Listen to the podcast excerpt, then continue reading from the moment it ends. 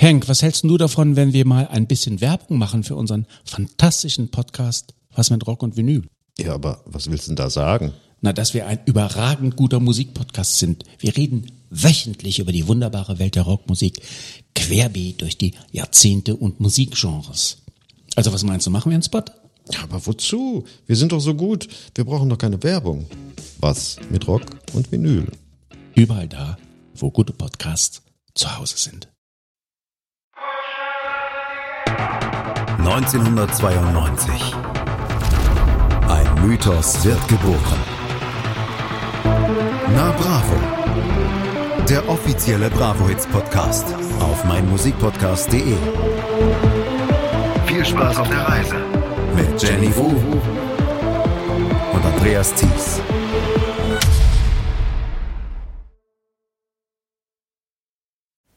Liebe Hörerinnen und Hörer, ich möchte euch und vor allem dich, Andreas, zu Beginn dieser Folge direkt mal überfallen. Worum es in dieser Ausgabe unseres 80er, 90er und 2000er Podcasts geht, erschließt sich euch vielleicht nach diesem Quiz, das ich dir, Andreas, gleich mal um die Ohren haue. Hast du da Lust zu? Ich habe sehr, sehr viel Lust dazu. Vor allen Dingen habe ich mich in den letzten Stunden noch ganz, ganz doll angelesen mit dem Thema, auf das du mich, äh, auf, auf das du mich testen möchtest. Ach, schade. Na gut, dann äh, kannst du dir vielleicht die eine oder andere Frage richtig beantworten. Aber ich habe versucht, ich habe versucht, es dir nicht so einfach zu machen. Ja, das, äh, ich, bin, ich bin sehr gespannt, worauf du hinaus möchtest. Ich Okay. habe hab nichts gemacht. Da, da möchte ich, da möchte ich einmal äh, nochmal hier ehrlich sein. Wir fangen mal an. Ende des Jahres 2000 und zu Beginn des Jahres 2001 lief die allererste Staffel Popstars. Ein ganz und gar neues Format im deutschen Fernsehen. Gesucht wurde eine Band nach dem Vorbild der Spice Girls. Über 4600 Frauen bewarben sich für ein Casting.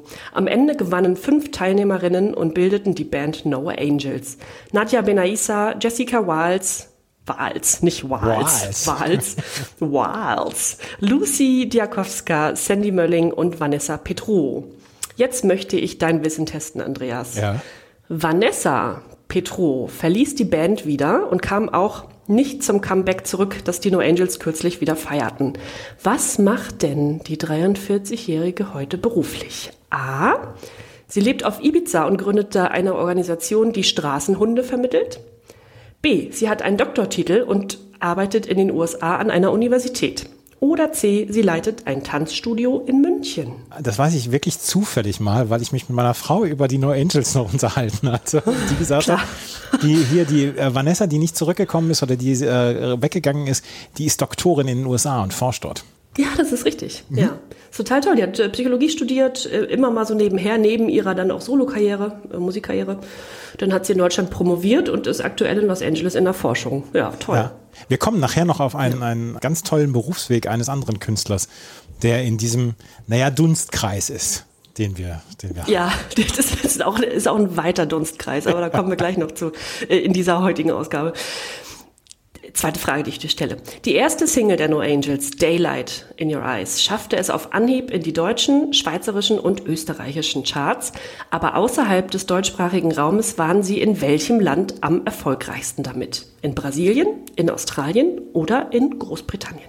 Da, da hätte ich jetzt gesagt Australien, weil die ja damals schon die Eurovision Song Contest äh, affin waren und dann für so leichte Popmelodien aus Deutschland vielleicht sehr empfänglich waren. Ja, ist auch naheliegend. Äh, Australien ist es aber nicht. Es ist Brasilien. In Da landete Brasilien Daylight erfolgreich? auf ja, Platz 1 in den Charts. Ja. Großbritannien nur auf Platz 89. Australien weiß ich gar nicht. Aber Argentinien ja, oder Brasilien. Chile hätte ich verstanden, weil da sind ja viele ehemalige deutsche Auswanderer. Aber ist auch egal. ja, das, ist auch, das ist eine andere Geschichte. Ja, Die nee, wird auch in einem anderen Podcast erzählt. Ja, dafür wollen wir uns gar nicht, in das Wasser wollen wir uns gar nicht, in dem Wasser wollen wir gar nicht schwimmen. Nee. Ja, richtig. Die dritte Frage und vorletzte Frage. Der wohl bekannteste Tanzlehrer Deutschlands, Detlef D. Soest, hat die Teilnehmerin bei Popstars so richtig ins Schwitzen gebracht. Mit seinen heftigen Tanzchoreografien, aber auch mit einigen flotten Sprüchen. Wofür steht denn eigentlich das Die in Detlef D. Soest? A für Dance, B für Dominik oder C für Dominant? da muss ich selber lachen. Ist, ist, er- ist es der Detlef Dominik Soest? Nee, es ist Dance. Er hat Es sich ist Dance. Den, ähm, Es ist wirklich. Ja, Ja. er hat sich das, er hat sich diesen Beinamen gegeben und nennt sich Detlef D. Soest, was natürlich ein Künstlername, also ein Künstlerbeiname oder Beibuchstabe ist. Ja. Ja, ist, Ja. Der, mein, mein Lieblingsspruch von ihm, ich glaube, während, während, während er Brosis gedance schooled hat, dass hier, ihr seid so tight, wenn ich mit euch fertig bin, dann burnt ihr. Das war, Ja. ja. Einige flotte Sprüche. Ich hatte sogar, ich habe ja einige Staffeln auch geschaut. Er war ja in der ersten Staffel nur der Choreograf und Ja. Tanzlehrer und dann, äh, glaube ich, auch in der Jury ab der zweiten Staffel schon. Und der war ja auch äh, oftmals äh, ein bisschen sehr bissig. Ne? Und da habe ich sogar beim Zuschauen manchmal gedacht, boah, ne, hab, hab Angst vor dem. Ja, mittlerweile sehe ich ihn öfter mal mit seinen Kindern hier. Sehr nett. Ich, ich fand den eher zweifelhaft dann auch anfangs immer.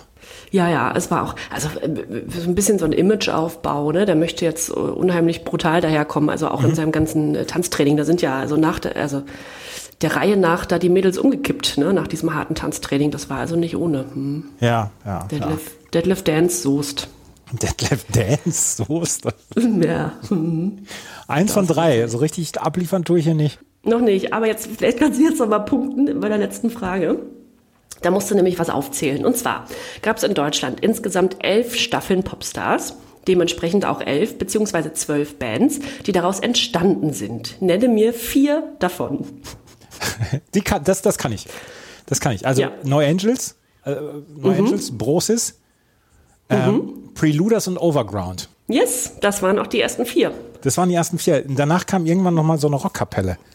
Wie hießen die denn nochmal? Ja, weiß ich gar nicht, äh, wer von denen jetzt Rock gemacht Also Nu Pagadi, die haben ja so ein bisschen... Nupagadi, genau, die waren's. Ja, genau. Hm. Das waren ja ähm, Männer und Frauen gemischt. Monrose, dann wieder eine reine Frauenband. Ja. Queensberry, auch wieder eine reine Oh, Frauenband. sehr gut, ja. Dann gab's noch Sam and Amy, Laviv, Meluria, Leander. Das klingt alles irgendwie also wie so Kakteensorten. oder so. Aber Ich kann ja, ich kann ja Brosis, kann ich ja nicht Brosis aussprechen, sondern nur wirklich Brosis, weil da gab es den einen Schwaben in der Band und der hat immer gesagt, ich bin bei Brosis. Und dann habe ich, ich kann war das der nicht Hesse? Oder Hesse, äh, oder Hesse, ich weiß Ich es glaube, gar er war nicht. Hesse. Ja, ich weiß aber, wen du meinst. Das war, Brosis. ich gucke gerade, Shaham Joyce. Äh, war Ja, das. ja. Und der in, in Heidelberg stationiert, ist in Heidelberg aufgewachsen und war in Wiesloch. Der war, der war Schwabe, der war Baden-Württemberger. Ich, bin, ich will mir jetzt Ah, nicht okay. mit, mit Baden-Württembergern anlegen, aber der hat immer davon Ah, gesprochen, dass er bei Brosis ist. Ja. Brosis, ja, richtig. Die, an die Staffel kann ich mich auch noch sehr gut erinnern. Ja, ja, ich auch. An die Brosis-Staffel, ja. Und dann bei Overground und Preluders hört's auf. Das war ja eine Staffel, aus der zwei Bands hervorgingen. Einmal eine reine Männerband und eine Frauenband, die Preluders. Naja. Ich weiß, ich weiß noch, ich weiß noch, wie damals diese, da hab, das habe ich sogar gesehen, die Sendung, in der die Bandnamen veröffentlicht worden sind von Preluders und Overground. Und beide Bands haben sich, haben so angefangen zu weinen, weil sie, weil sie das so, weil sie so überwältigt waren, was für ein toller Bandname das war mit Preluders und Overground. Das war ja bei den No Angels ein halber Skandal in der ersten Staffel, weil die Band sich dann ja schon einschloss, um ihr Album aufzunehmen. Und zeitgleich hat ein deutscher Radiosender abstimmen lassen, wie die Band heißen soll. Und äh, dann wurde sich für die No Angels entschieden und später kam aber raus, dass der Bandname schon vorher statt, äh, feststand. Ne? Also das ist, dass hab der gar nicht mehr gewusst. zur Wahl stand eigentlich. Hm. Das habe ich nicht gewusst. Eine Geschichte möchte ich noch erzählen zu, zu Brosis, beziehungsweise zu diesen Bands, die bei den Popstars entstanden sind. Ich habe Ross Anthony in einer Musical-Rolle gesehen, bevor er bei Brosis angekommen ist. Weil Ja. damals, damals habe ich also als Student im Unternehmen gearbeitet, ähm, wo Eventim dabei ist. Also KPS heißt das, KPS Eventim. Da habe ich da gearbeitet und da gab es für die Mitarbeitenden, gab es damals Freikarten für die Generalprobe von Hair, Musical in Bremen, Ja. was mit wenig Erfolg aufgeführt worden ist später dann. Aber da war Ross Anthony einer der Hauptdarsteller. Und das war, also als wir das gesehen haben, das war so die dritt- oder viertletzte Sendung, bevor diese Band dann entstanden ist. Und ähm, da habe ich Ross Anthony das erste Mal gesehen. Das ist interessant, dass auch viele von ähm, ja, sogenannten Castingstars, ja auch Alexander Klaas von der ersten Staffel Deutschland zu den Superstar, der erste Gewinner, dass die also so musical-affin sind, beziehungsweise ja auch diese ganz, also diese Ausbildung ja dann auch richtig genossen haben, ne? Und dann also so richtige Talente auf der Bühne sind. Ja. ja. Ross Anthony auch, der kann ja alles. Der ist ja eine totale Wundertüte. Der immer gute Laune und überhaupt. Also wenn man jetzt zum Beispiel No Angels und Broses vergleicht, da gibt's ja also zwei Mitglieder von Broses, ehemalige Mitglieder, also einmal Giovanni Zarella mhm. und Ross Anthony, die beide jetzt so Schwiegermutters Lieblinge im deutschen Fernsehen sind. Also vor allem in so ja, Samstagabend äh, Schlager und, und Musiksendungen im öffentlich-rechtlichen, da die moderieren ja jede zweite Sendung beide, ne? Und das ist total interessant, weil die ja den vermutlich größten kommerziellen Erfolg bis heute haben. Ja. Als Solo-Personen, als Moderatoren, als Sänger und so weiter. Aber das ist schon, also als Persönlichkeiten im deutschen Fernsehen, das ist schon spannend. Giovanni Zarella moderiert ja alles weg, was bei Reiniger am Baum ist. Alles, mhm. ja. Und der ist, es gibt auch niemanden, der sagt, der, dass der irgendwie nervt oder so. Der ist einfach, der ist ja auch irgendwie sympathisch und da kann man auch nichts gegen sagen. Was machen wir dann hier heute eigentlich? Herzlich willkommen zur neuen Ausgabe von Die bravourösen 90er. Was ihr hören könnt, überall, wo es Podcasts gibt und bei meinmusikpodcast.de. Leider nicht auf Spotify, das hat diverse Gründe, aber äh, wir arbeiten dran, beziehungsweise wir wollen das irgendwann mal wieder schaffen. Nur im Moment geht es leider nicht. Trotzdem, hoffentlich hattet ihr Spaß mit der letzten Ausgabe und wir haben gesagt, alle zwei Ausgaben geht es wieder um eine Bravo-Hits. Und dieses Jahr und dieses Mal geht es um die Bravo-Hits 32, die im Februar 2001 entstanden ist und veröffentlicht worden ist. Und wir gehen zurück in die Teenage-Angst von Jenny und in meine Studentenzeit und äh, in mein, das Ende meiner Studentenzeit eigentlich. Das hast du schön gesagt. Ja, habe ich das schön gesagt? Ja, Teenage-Angst passt vorzüglich. Sehr gut. Das, das freut mich. Ich hatte, ich hatte zu dem Zeitpunkt, wo die Platte entstanden ist oder wo die Platte herausgekommen ist, hatte ich eine Lungenentzündung. Also so das Februar. weißt du noch so genau. Mhm, weil, ja. ich da, weil da mein, mein Studium komplett den Bach runtergegangen ist. Ach herrje. Mhm. Das war Anfang 2001. Ich bin, ich habe meine, ja. ich habe meine Frau ja kennengelernt. Meine jetzige Frau habe ich kennengelernt mhm. und wir waren seit anderthalb Monaten Paar. Und da ist dann alles, der Rest des Lebens ist in den Bach runtergegangen. Aber der, der Teil war in Ordnung. Der war Hilfe, hör auf. ja. Mhm. Nee, also, Gibt es denn einen Song auf, auf dieser Bravo 32, der dich mit dieser Zeit verbindet? OPM, Heaven is a Halfpipe. Das, Aha, ja, da kommen wir später zu. Ja, ja, da kommen wir später noch zu. Und das, das ist der Song, den ich so mit dieser Zeit so am, am meisten verbinde. 2001 habe ich natürlich dann andere Musik gehört und ähm, habe dann eher ähm, ja, ja, ich war natürlich dann so, ich habe versucht, so dieser Indie-Typ zu sein und, und vielleicht New Metal damals auch gehört. Ähm, der Song, den ich am meisten eigentlich mit dieser Zeit verbinde, ist Freak on a Leash von Korn. Aber mhm. das, das kommt nicht auf einer Bravo-Hits vor, dieser Song. Aber wenn, wenn ich mhm. da jetzt gefragt werde, dann wäre es hier OPM mit Heaven is a Halfpipe. Ja, gut, das ist äh, verständlich. Ich habe auch so gedacht bei den Songs, als ich mal so die Titelliste durchgegangen bin, das wäre wohl so dein Favorit, weiß ich nicht, aber das war so auch die Zeit, ne? Deine ja, Zeit. Ja, ja, das war, das ja. war dann meine Zeit. Ja. Für mich ist so ein bisschen, bisschen R&B bei. Ja, da sind ein paar Songs dabei, die quasi nur für dich geschrieben worden sind. das würde ich so nicht sagen. ja, ja, oder sind äh, sehr abwechslungsreich. Ja, ist sie. Und da ist auch ein bisschen was drauf, wo man jetzt sagen würde, hm, weiß nicht, ob wir das noch heute unbedingt brauchen, aber deswegen wählen wir nachher wieder unsere gut gealterten und schlecht gealterten Songs. Und äh, unsere Guilty Pleasure haben wir natürlich nachher auch. Wenn wir uns wieder hören, dann werden wir mit CD1 anfangen. Und da haben wir dann gleich einen Superhit. Das alles gleich hier bei Die Bravourösen 90er, formerly known as Na Bravo. Henk, was hältst du davon, wenn wir mal ein bisschen Werbung machen für unseren fantastischen Podcast Was mit Rock und Vinyl? Ja, aber was willst du denn da sagen? Na, dass wir ein überragend guter Musikpodcast sind. Wir reden wöchentlich über die wunderbare Welt der Rockmusik, querbeet durch die Jahrzehnte und Musikgenres. Also was meinst du, machen wir einen Spot? Ja, aber wozu? Wir sind doch so gut. Wir brauchen doch keine Werbung. Was mit Rock und Vinyl? Überall da, wo gute Podcasts zu Hause sind. Schatz, ich bin neu verliebt. Was? Da drüben. Das ist er. Aber das ist ein Auto. Ja, eben. Mit ihm habe ich alles richtig gemacht. Wunschauto einfach kaufen, verkaufen oder leasen. Bei Autoscout24. Alles richtig gemacht.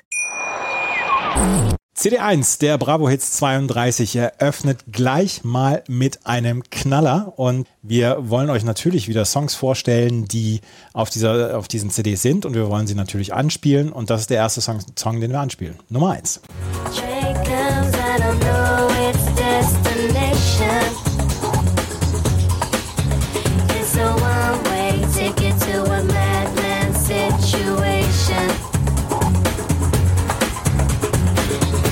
gebe zu, ich kann mich dieser Coolness dieses Songs nicht so richtig widersetzen. Du?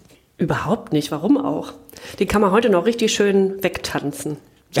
Der, der wird weggetanzt, dieser Song. Die Sugar Babes sind das nämlich mit Overload.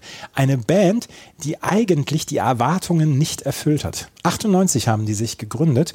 Das waren Mutia Buena, Keisha Buchanan und Siobhan Donaghy, die ähm, diese äh, Band gegründet haben. Die wurden damals gecastet von, von dem Manager der All Saints wurden sie entdeckt und äh, haben da sofort angefangen, dann Songs zu schreiben. Und dieser Song war ihre Debütsingle, ähm, Overload.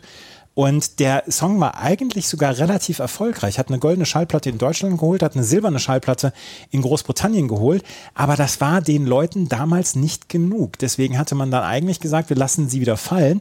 Donaghy, Siobhan Donaghy ist nach der, nach dem ersten, nach der ersten Platte ist sie gegangen und sie wurde dann ersetzt von Heidi Range. Und 2002 erst haben sie ihren richtigen kommerziellen Durchbruch gehabt. Bis dahin galten sie so ein bisschen als Enttäuschung, als diese Girlband Enttäuschung. Und dieser Song ist 29 Wochen zum Beispiel in den Schweizer Charts gewesen, ist auf Platz 5 getoppt, auf Platz 4, auf Platz 3 in Österreich und auf Platz 3 in Deutschland. Und ich finde diesen Song für eine Girlband, also eine Girlband im herkömmlichen Sinne, finde ich den unglaublich cool. Total lässig. Äh, erinnert auch, ist jetzt auch überhaupt keine Überraschung, dass du die All Saints, äh, All Saints in dem, äh, in dem Zuge erwähnt hast, weil die ja sehr an die All Saints erinnern. Ich fand ja auch super lässig, auch die einzelnen äh, Mitglieder. Ich kann bis heute übrigens den Namen Chauvin nicht aussprechen. Also schön, dass du es jetzt gerade gesagt hast, aber ich hatte immer Probleme, den auszusprechen. ähm, ja, aber ja, äh, fantastischer Song und äh, war ja nicht der einzig gute Song von den Sugar Babes. Nee, das war er nicht. Äh, wie gesagt, sie waren später waren sie deutlich erfolgreicher. Sie haben sich äh, 2011 getrennt. 2013 wurde das allerdings erst bekannt und seit 2012 sind die ursprünglichen Mitglieder wieder zusammen und musizieren in einer Band. Aufgrund von rechtlichen Schritten mussten sie sich dann allerdings erstmal Buchanan Donaghy Buena taufen und bekamen dann irgendwann ihren äh, Titel oder ihren Namen Sugar Babes wieder. Und eine Geschichte möchte ich noch zu den Sugar Babes erzählen. Die Sugar Babes haben irgendwann mal auf den New Musical Express Awards eine unfassbar coole Version von Bet You Look Good on the Dance Floor von den Arctic Monkeys gespielt und performt. Und ich frage mich bis heute, welche, welche, Version ich besser finde, die Originalversion von den Arctic Monkeys oder die Version von den Sugar Babes. Vielleicht können wir das ja mal auf unserem Instagram-Account, hier kommt Bravo, dann nochmal preisgeben, weil die Version ist wirklich extra cool und sehr, sehr lässig. Oh wow, das ist mal ein Kompliment von dir. Ja, finde ich auch. Ne? Ähm, das waren die Sugar Babes mit Overload. Robbie Williams und Destiny's Child sind die beiden nächsten Songs. Supreme von Robbie Williams und von Destiny's Child haben wir Independent Women Part 1. Und dann haben wir auf dem, ist auf der, ähm, der Nummer 4 haben wir einen Song, der ist von Wyclef Jean, 911, featuring Mary J. Blige. Auf der 5 ist ein Song, den ich nicht gefunden habe. Es ist eine der wenigen CDs, die ich nicht besitze, die Bravo Hits 32. Und dann habe ich mich gefragt, was ist denn Girls Camp mit Sister?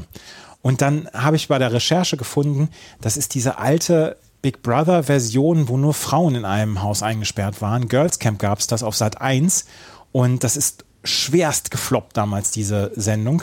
Und die, das Girls Camp hat eine Single aufgenommen, aber es ist nirgendwo zu finden, auch nicht auf YouTube. Deswegen Ja. können wir das, glaube Es ich. war, können, können wir skippen. Ich möchte nur, einen, äh, nur noch eine Sache vorlesen dazu. Girls Camp war ja, also wie gesagt, wie Big Brother nur mit Damen in, in diesem Haus. Es gab auch nur eine Staffel, weil es super gefloppt ist. Und Spiegel Online nannte es damals 0190er Sextelefonie bizarr gepaart mit Charlie's Angels Ästhetik. Herrlich. Also Wow. das, das war wirklich ein Monsterflop. Ich weiß noch, dass der Stefan Raab damals äh, sehr davon geschwärmt hat und in seiner Sendung eine ganze Menge daraus gemacht hat. Äh, Girls Ja. Camp mit Sister. Auf der 6 haben wir Dibella Morgan mit Dance With Me. Und auf der 7 haben wir jetzt einen Song, den du unbedingt vorstellen möchtest.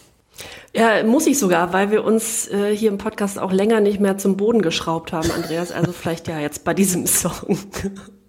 Da,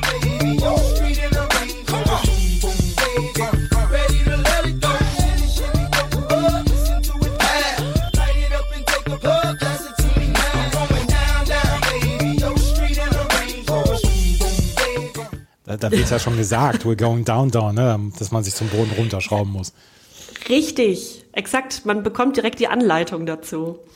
Äh, wir befinden uns in St. Louis im Jahr 2000 und der Südstaaten-Rapper Nelly bringt diesen Überhit raus, Country Grammar. In Klammern Hot Shit, so heißt der so Beititel. Es ist seine erste Single. Damals ist er 26 Jahre alt und die schlägt richtig gut ein, auch international. Platz 7 in Großbritannien, Platz 7 in den USA, Platz 10 in Kanada, Platz 20 in Deutschland, Australien, den Niederlanden und so weiter. Er wird im Laufe seiner bis heute anhaltenden Karriere noch größere kommerzielle Erfolge haben. Ähm, ich glaube, einer seiner erfolgreichsten Titel, oder also sein kommerziell erfolgreichster, aber auch der bekannteste Titel ist Dilemma zusammen mit Kelly Rowland, damals von Destiny's Child. Ähm, ja, das war eine recht schwülstige Nummer, aber ja. Nelly heißt bürgerlich Cornell Haynes Jr. und kommt in Texas zur Welt. Sein Vater arbeitet für die Air Force und die Familie zieht für drei Jahre nach Spanien. Schließlich landet Nelly dann in St. Louis am Mississippi, wo er als Teenager einigermaßen schwierig ist, sich dann nochmal fängt und eine ernsthafte Karriere als Baseballspieler anstrebt. Das dürfte dich interessieren, mhm. Andreas. Er ist nämlich unheimlich talentiert, aber zeitgleich zu diesem Baseballspielen, was er eigentlich sehr viel häufiger, wofür er sehr viel häufiger trainieren müsste, ähm, entdeckt er seine Liebe zum Rap. Und äh, er lernt einige Rapper kennen, die seine Liebe zu dieser Musik teilen und zusammen gründen sie die St. Lunatics, was natürlich ein Wortspiel ist, ne? St. Louis, aber Lunatics sind so ein bisschen die Irren, die Verrückten. Ihr erster Song, Gimme What You Got, ist ein ziemlicher Radiohit in St. Louis und wird rauf und runter gespielt. Ähm, allerdings schaffen sie es jahrelang nicht, einen Plattenvertrag zu ergattern und erst als Nelly sich alleine ähm, mit einem Plattenboss trifft, landet er bei Universal Records. Ähm, er legt auch sehr viel Wert darauf, die Lunatics mit einzubinden und zu featuren, ähm, wie so oft äh, dann auch live äh, später, wenn er als Solo-Rapper aufgetreten ist, aber er war dann nun mal als Nelly Solo unterwegs. Und dann folgt eben dieser Debüt und sein Debütalbum mit demselben Titel, Country Grammar. Und das verkauft sich allein in den USA über 10 Millionen Mal. Dafür gab es eine Diamantauszeichnung. Das, ist, das haben wir auch selten mhm. äh, hier bei den Bravo-Hits gehabt bisher.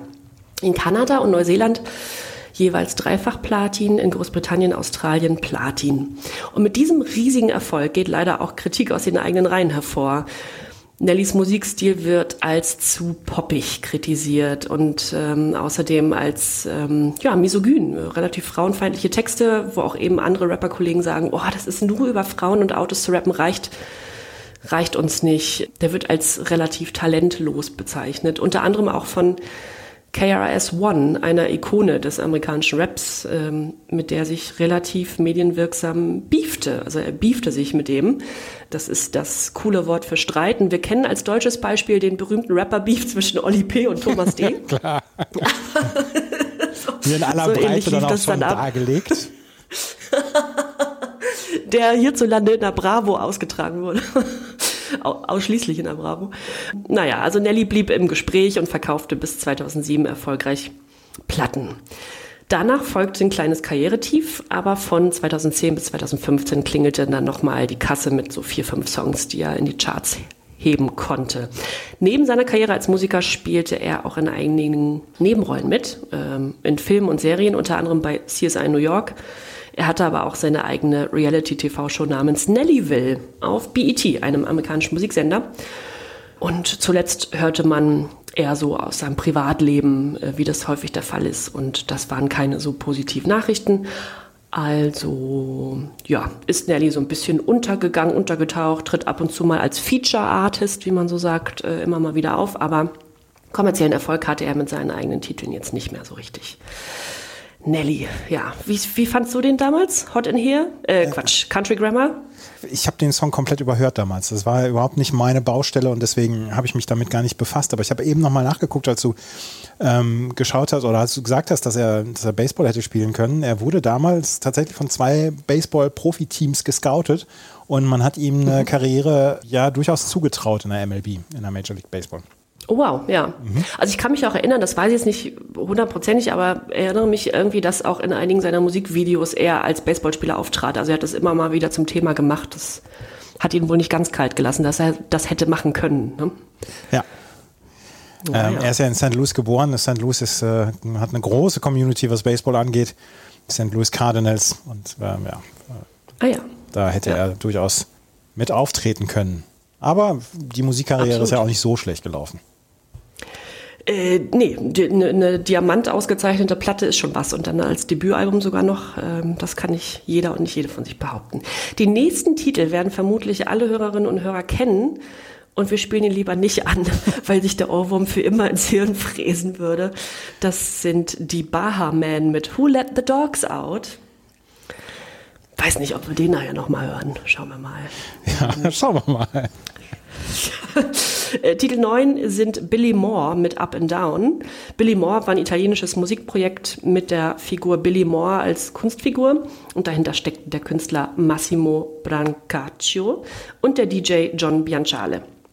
Titel 10 sind die 18s mit Upside Down, auch über die haben wir schon gesprochen. Und in den nächsten Titel, Titel Nummer 11, hören wir gerne noch mal rein.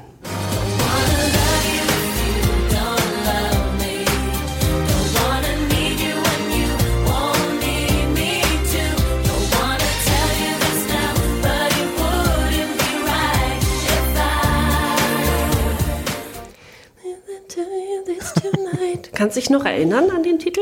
Ganz, ganz schwach. Auch schwach, ja. Mhm. Ich fand den gut damals, weiß ich. Sehr, sehr gut sogar. Und ich finde, bis heute ist das so, ein, so eine Wohlfühlgranate. Also er ist nicht, er hat nicht das Potenzial, eine richtige Granate zu sein, aber es ist, ein, aber es ist mehr als nur ein Wohlfühlsong. Verstehst du, was ich meine? Ja, das kann ich schon nachvollziehen.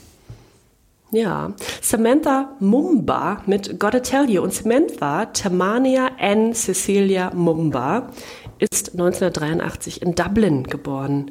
Das überrascht mich, weil ich ähm, damals, ja, war Fan von ihr war, nicht unbedingt, aber ich habe die Karriere so ein bisschen verfolgt und fand diesen Titel gut. Und für mich war die Engländerin. Also ich habe die immer irgendwie so in, keine Ahnung, London oder Manchester verortet, aber die ist Iren.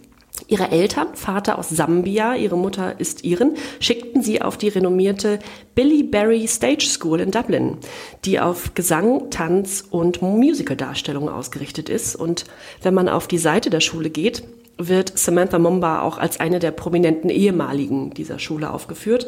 Und zwei Namen in dieser Liste der ehemaligen kamen mir noch bekannt vor. Das sind einmal Brian McFadden von Westlife und Mikey Graham von Boyzone. Das Nur die ganz Großen da. Die, die, ganz, die ganz prominenten Mitglieder. Mit gerade mal 17 schießt sie mit ihrer Debütsingle durch die Decke. Gotta Tell You ist überraschend ein weltweiter Erfolg. In Großbritannien verkauft sich die Single 200.000 Mal und holt Silber. In Frankreich sogar Gold und in Australien Platin. Hier haben wir wieder Australien. Also Australien ist auch immer mal wieder dabei. Wenn in, außerhalb Europas in keinem anderen Land irgendwo noch mal was gechartet ist, kann es aber immer mal sein, dass Australien noch mal auftaucht. Das ist ja so oft so. Ja, ähm, tatsächlich schafft sie es aber außerhalb Australiens auch noch in zwei anderen Ländern auf Platz 1, in Irland, in ihrer Heimat und in Neuseeland. In Großbritannien auf die 2, ähm, in den US-Billboard-Charts auf die 4 und in 15 weiteren Ländern ebenfalls in die Top 50. In Deutschland übrigens auf Platz 28. Sie gewann mit dem Titel in Irland auch den Meteor Award, die höchste irische Musikauszeichnung und war außerdem mit dem Video zu Gotta Tell You für die Billboard Music Awards nominiert. Dazu muss ich aber sagen, finde ich, find ich tatsächlich interessant, dass das Video nominiert war bei den sehr, sehr, ja, großen Billboard Music Awards, weil das doch recht poppig und süß daherkommt. Das ist kein cineastisches Meisterwerk, muss man sagen. Ja, naja, kann man sich selber mal ein Bild machen. Samantha Mumbas Musikkarriere war nicht allzu lang. Sie hat eigentlich nur zwei Jahre erfolgreich veröffentlicht, von 2000 bis 2002, hat aber nebenher geschauspielert und gemodelt und ist vor allem ähm, heute in britischen Fernseh Fernsehshows zu sehen. Das sind diese Shows, die auch im deutschsprachigen Raum entweder bekannt sind oder ins deutsche Fernsehen übersetzt wurden. Also sowas wie Promi-Kochen oder, oder das prominente Dinner oder wie es, Promi-Dinner, ähm, Promi-Backen, Dancing on Ice hat sie mitgemacht und so weiter. Also sie ist immer mal wieder im Fernsehen zu sehen, lebt aber ähm, offenbar mit ihrem Ehemann und ihrer achtjährigen Tochter in L.A., und ähm, wenn man ihrem Instagram-Profil glauben darf, geht es ihr sehr, sehr gut. Und sie sieht sie jedenfalls, die ist 40 mittlerweile, sieht blendend aus. Ich bin vor Neid gestorben, als ich auf ihrem Instagram-Profil war. Blendend. Also so auch so blendend, Andreas. So glücklich. Kein bisschen Make-up drauf. Fantastisch. Ja. Nee, also ja, scheint ihr gut zu gehen und immer mal wieder so ein paar Gigs im britischen Fernsehen. Samantha Mumba, ja. Jetzt habe ich sie auch mal äh, jetzt noch mal angeguckt auf, auf Instagram. Sie sieht blendend aus. Oder? Ja, Kann, man, kann man so sagen. Das ist ja auch gar nicht, das ist einfach nur, einfach, ja. Samantha Mumba mit der, mit der Single Gotta Tell You. Auf der 12 haben wir dann auch einen ja, echten Weltstar, können wir sagen. Den nehme ich hier.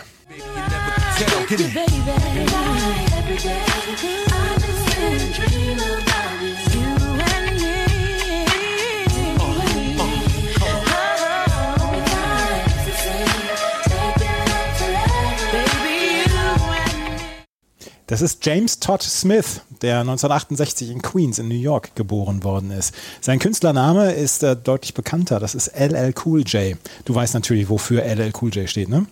Ladies Love Cool James. So sieht's nämlich aus.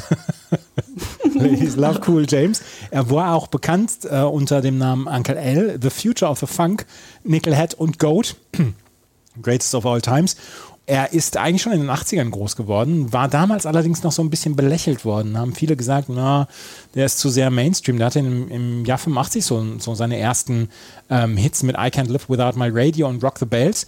Und da hat er sich gedacht, ach Mensch, weiß ich gar nicht, ob ich das so gerne haben möchte. Und hat 1990, als er seine, sein viertes Studioalbum rausgebracht hat äh, mit dem Titel Mama Said Knock You Out, da hat er sich gedacht, jetzt muss ich mal ein bisschen härter ran. Und das hat ihm auch wieder Sympathien dann in der Szene zurückgebracht, gerade so in dieser Hip-Hop-Szene und äh, war dann eigentlich eine sehr respektierte Persönlichkeit innerhalb des Hip-Hop. Hat dann schon angefangen, ähm, dann auch zu Schauspielern, weil er bis heute ist er, ich glaube bei CSI Loves Vega ist er mit dabei, hat in den letzten Jahren sehr viele Kollaborationen gemacht, ähm, hat zum Beispiel mit Jennifer Lopez zusammengearbeitet, ähm, mit Chuck D von Public Enemy zum Beispiel diverse Singles hat er dann auch noch mit anderen Künstlern aufgenommen. Und LL Cool J hat 2001 bei, oder 2000 hat er diese Single herausgebracht mit You and Me und das war auf seinem, auf seinem Album Goat drauf. Das war kein großer Song. Es wurde damals im Oktober 2000 veröffentlicht für Def Jam Recordings, wurde produziert von DJ Scratch und LL Cool J und äh, Kelly Price ist noch mit dabei in diesem Stück dabei und Nummer 44 auf den Rap-Single-Charts von Billboard und 59 auf den Hot-Charts R&B Hip-Hop-Songs. In Deutschland war es auf Platz 32, in den Niederlanden auf 49, also eher ein Semi-Hit von LL Cool J. Hattest du und hast du in irgendeiner Weise Berührungspunkte mit LL Cool J? Ja, also Mama Said Knock You Out war natürlich äh, der Überhit, ne? also schon sehr viel früher und als er auch noch ein echter Rapper war. you and Me habe ich mich selbst überrascht, ähm, dass ich den noch auswendig konnte, jetzt diesen Titel hier. Ja? Obwohl der mir gar nicht mehr so im Kopf, also ja, ich, als ich den gelesen habe, habe ich gedacht, ach ja, den gab es ja auch mal und zack, war alles, war der Text sofort wieder da. Mhm. Ja, siehst du. Wo ich den gar nicht so super fand, muss ich ehrlich sagen, mir zu seicht, aber ja, Ist es, ist es denn was zum Runterschrauben oder was ist das für ein Song? Ja, schon. Aber auch er, also der, der hätte auch gut auf die auf die Kuschelrock gepasst. so ein bisschen auch gerne auch in die in die Waagerechte damit. Ja. Haben wir viel Feedback bekommen, ne? Auf unsere, Ja. auf unsere Songs, mit der man, mit der Auf den man Mann danach, Nerv getroffen. ja, mit der man danach Aktion machen muss. Ach ja, LL Cool J mit You and Me auf der 12. Auf der 13 ist mit Milk and Sugar eine äh, Combo aus Großbritannien. Das war ein House-Duo. Sie haben Let the Sun Shine und Love is in the Air als Single-Hits gehabt. Und hier sind sie mit Higher and Higher drauf, mit dem David Morales Reconstructed Radio Mix. Den übergehen wir allerdings und gehen jetzt auf den vielleicht größten Hit des Jahres 2001. Das würde ich auch sagen. Ja, Äh, wir haben vorhin schon drüber gesprochen über die Band jedenfalls und jetzt wollen wir auch den Titel dazu hören.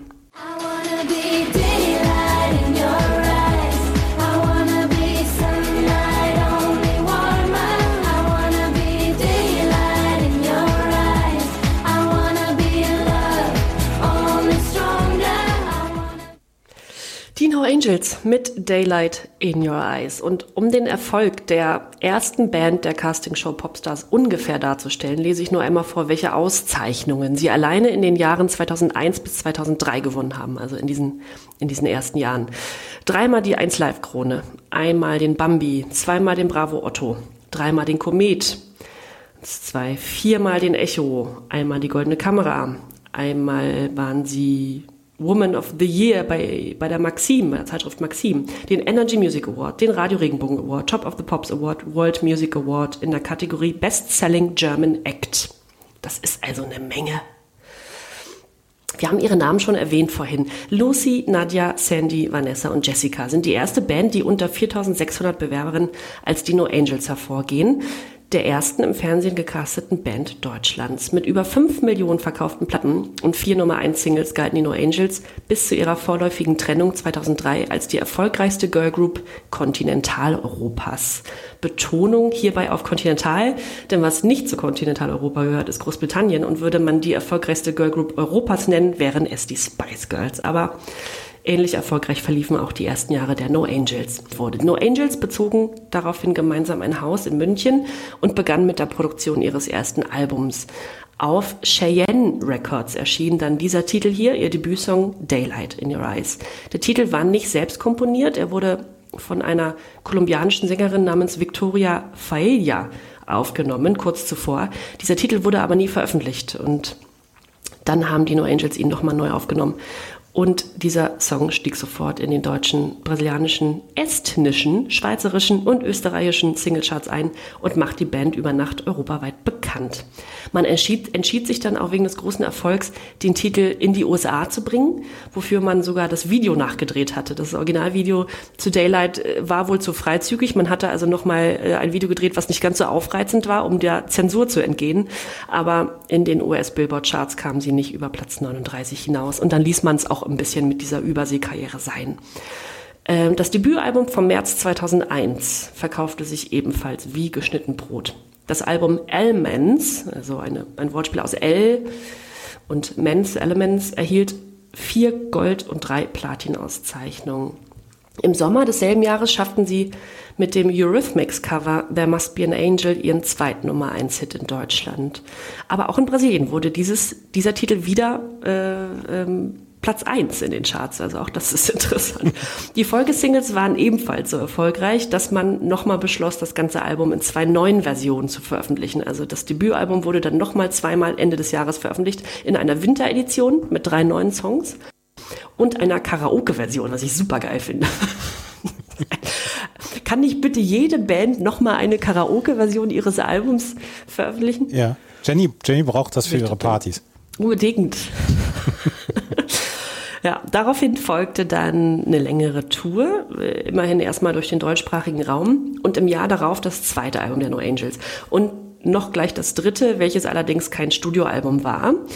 Ähm, der Komponist und produzierte das erste Live-Album der Band, was so ein bisschen im Swing-Stil gehalten ist, mit dem passenden Titel When the Angels Swing, auf dem sie ihre Titel dann nochmal neu interpretiert haben. Wir erinnern uns, das war damals sehr angesagt. Äh, Robbie Williams hatte ja kurz zuvor auch ein Swing Live äh, Schrägstrich Videoalbum veröffentlicht, was ja sehr, sehr erfolgreich war. Ja.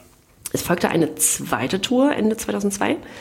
Und äh, auf dieser Tour oder während der Tour, beziehungsweise schon vor der Tour eigentlich, verkündete Jessica Wahls, dass sie schwanger ist. Und ähm, sie machte dann die Tour noch mit und nach der Tour verließ sie die Band für eine Babypause, die eigentlich nur sechs Monate dauern sollte. Sie kam aber vorerst nicht wieder zurück.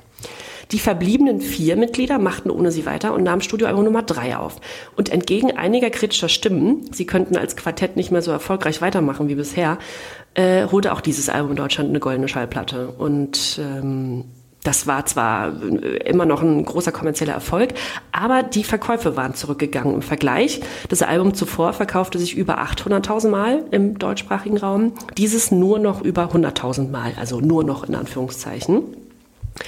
Und die weiteren drei Singles äh, kamen in die deutschen Top 5. Das war eigentlich ja noch gar nicht mal so schlecht, aber irgendwie irgendwie bröckelte es in der Band. Nach dem Ausstieg von Jessica war dann auch ein bisschen der Wurm drin. Es gab wohl Überwerfungen auch mit dem Management und so weiter. Jedenfalls äh, ist das bis heute nicht so ganz klar. Muss man ja auch nicht drüber sprechen. Sie verkündeten 2003, Ende 2003 ihre Trennung. Dann hörte man einige Jahre nichts von ihnen, bis sie 2007 mit einer Wiedervereinigung starteten. Und diesmal stieg allerdings Vanessa Petro nicht wieder ein. Wir sprachen ja vorher kurz über ihre weitere Biografie. Dafür kam Jessica Wahls zurück. Und zu viert veröffentlichten sie dann ihre erste Single nach fast vier Jahren. Die kam dann auf Platz 4 in den deutschen Charts. Das kommende Album hat es ebenfalls auf Platz 4 geschafft. Ähm, aber die weiteren Single-Auskopplungen äh, sind nicht mehr ganz so weit oben gelandet. 2008 dann die große Überraschung ein Jahr später. Die No Angels treten für Deutschland beim Eurovision Song Contest an. Hast du noch Erinnerungen an diesen Eurovision Song Contest? Nein, habe ich nicht mehr. Aber jetzt, wo du es Überhaupt sagst. nicht mehr, oder? Nee. Ich konnte mich auch nicht mehr dran erinnern, dass die da mitgemacht haben. Also das war, das irgendwo hinten im Kopf war es noch, aber die haben auch den drittletzten Platz belegt. Das, war kein großer Erfolg. Ne? Ja. Ja. Weißt du, woran ich mich am, bei, bei, bei den No Angels am besten erinnern kann? Wie, wie Sandy Mölling die- Nachricht bekommen hat, dass sie in der Band ist. Sie hat in so einem Jeansladen oder so gearbeitet. Oder so, ja, äh, richtig. ne? Und dann bekam sie die Nachricht und ist irgendwie rausgelaufen vor Freude und so. Das, das daran kann ich mich Ja. noch erinnern. Exakt das. Äh, kurioserweise ich auch, äh, obwohl wir beide jetzt gar nicht darüber gesprochen haben, aber genau an diese Szene kann ich mich auch erinnern, ja. Ohnehin hat man ja so mitgefiebert, als sie dann alle die Mitteilung bekamen, dass sie in der Band sind und so, da hat man sich irgendwie mitgefreut. Das war ja auch was ganz Neues, dieses ganze Konzept war neu. Äh, dann wurden die ja umgestylt. Ähm, jedes Mitglied äh, wurde dann einem Element zugeordnet. Ne? Also Lucy war dann irgendwie das Feuer und war dann in Rot gekleidet und Sandy war ja blond und war dann irgendwie Eis oder so und immer in hellblau gekleidet. Das war ja alles völlig verrückt und durchge durchgestylt. Aber irgendwie, und dann kam dieses erste Video raus und man wurde ja quasi als Zuschauer an die Hand genommen, mit dieser Videoproduktion auch, also wie die gestylt wurden, was die für Kostüme anbekamen. Und dann kam endlich dieses erste, diese, diese Single. Und ich weiß, es war die Premiere des Videos, habe ich mir angeguckt. Äh, ich fand das total cool. So, mit 14, na klar. Ne? Klar. Ja, Jeder und jede kann es schaffen. mega. Jede kann es schaffen, ja. So. Ja, auch Sandy, die in einem Jeansladen gearbeitet hat. Naja, es war also 2008 und zu diesem Zeitpunkt managten sich die Angels selber, hatten aber auch eine neue Plattenfirma, Universal Music immerhin. Und sie holten sich dann als weiteren Karriereschritt den Manager Khalid Schröder an Bord, der sie mittels Kontakte nach Amerika ähm, ja, vermittelte, um dort an neuen Songs zu arbeiten. Das Album sollte einen Reifeprozess darstellen und erwachsener klingen. Es floppte dann auch nicht, aber es war auch kein allzu großer Erfolg mehr. Hinzu kam, dass im Privatbereich einzelner Mitglieder Probleme auftauchten. 2009 wurde Nadja Benaissa verhaftet. 2010 stieg sie dann ganz aus der Band aus. Und 2011 nahmen die übrigen drei Mitglieder noch neue Songs auf, die aber nie veröffentlicht wurden. Das war es also erstmals 2011 mit den No Angels. Sie verfolgten parallel ihre Solokarrieren und traten irgendwann nicht mehr zusammen auf. Und für einige wenige Events kamen sie immer noch mal wieder zusammen, so die kommenden Jahre, aber das war es auch erstmal, bis sie zehn Jahre später, also 2021, vor zwei Jahren, noch mal richtig durchstarten durften. 20 Jahre nach ihrer ersten Single, zu ihrem Jubiläum sozusagen, kommen Jessica, Lucy, Sandy und auch Nadja wieder zusammen. Ähm, also weiterhin alle vier ohne Vanessa. Ihre allererste Single Daylight wurde in die Streaming-Dienste eingeführt, also Spotify und so weiter. Und durch verschiedene Social-Apps wie TikTok, ähm, aber auch wegen eines ja allgemeinen Anfang 2000er Hypes schafften es die No Angels nochmal auf die Bühnen Deutschlands. Also es gab ja, es gibt ja diesen, diesen Revival-Hype und das hat sich ja mittlerweile schon fast wieder von den 90ern hin zu den Anfang 2000er gezogen. Ne? Man hört wieder Britney Spears und so weiter, wie Anfang der 2000er. Und die No Angels haben genau diesen Hype äh, mitgemacht. 20 Jahre ist unsere erste Single her. Wir machen jetzt einfach äh, das große ja, Jubiläumskonzert. Und dann schafft es Daylight in Your Eyes nochmal mit einer Neuauflage Charts auf Platz 6, ähm, erst im letzten Jahr. Zum 20-jährigen Jubiläum spielten die vier in Berlin auf der Wuhlheide. Und Andreas, ich kenne mindestens drei erwachsene Männer, die da waren und geweint haben. Ja. Ach ja, ja, ja. Ich war nicht da. Ich kann mich noch erinnern, ich war, du warst, du warst nicht da, das, äh, das, äh, ja, da, das wüsste ich hoffentlich. Ich weiß nur, dass ich auf dem Weg nach Berlin war, ich war nicht in Berlin und dass mir noch jemand schrieb, Mensch, ich habe noch ein Ticket für die No Angels, willst du nicht noch herkommen? Wohlheide. Und es war Bombenwetter und alles war, und es war so ein wunderschöner Abend und ähm, ich dachte noch, nee, ich schaff's nicht pünktlich nach Berlin. Ich war also erst viel später in Berlin und habe auch gedacht, der, der mir das geschrieben hatte, der ist schon so noch ein paar Jahre jünger als ich. Aber die No Angels sind wieder angesagt. Das fand ich dann doch kurios. Aber schön. Ja, ich also ich muss ja, ich muss ja sagen, dass ich die ähm, äh, Daylight finde ich ja eine relativ harmlose Popnummer, wenn ich das so sagen darf. Das, da ist ja nicht so richtig viel Besonderes dran, oder? Schade, die Verbindung ist gerade abgebrochen. Kannst Na du gut. sagen? Na gut, dann halt nicht. Ja, harmlos, total harmlos. Und wäre dieser ganze Popstars-Zirkus nicht drumherum gewesen, wäre die Nummer überhaupt nicht, die hätte niemanden interessiert. Aber die, die ist, die ist okay produziert und, äh, dieses ganze Drumherum hat's eben, hat's gemacht. Na gut, die No Angels, jetzt habe hab ich lange über die referiert, jetzt machen wir mal weiter. Titel 15 haben wir eine alte Bekannte, Melanie Thornton mit Love How You Love Me. Titel 16 sind Sweetbox mit For the Lonely. Und ich glaube, du möchtest Titel 17 vorstellen, oder? Ich weiß nicht mehr, warum ich Titel 17 vorstellen wollte, aber ich möchte jetzt das Titel ist 17 auch nicht. vorstellen. Das ist dieser Song nämlich hier.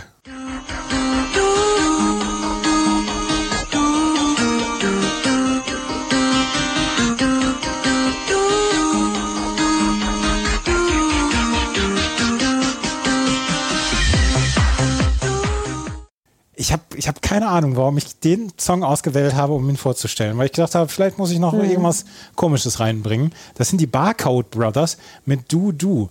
Das war ein dänisches Trance-Duo, Christian Möller-Nielsen und Anders Öland.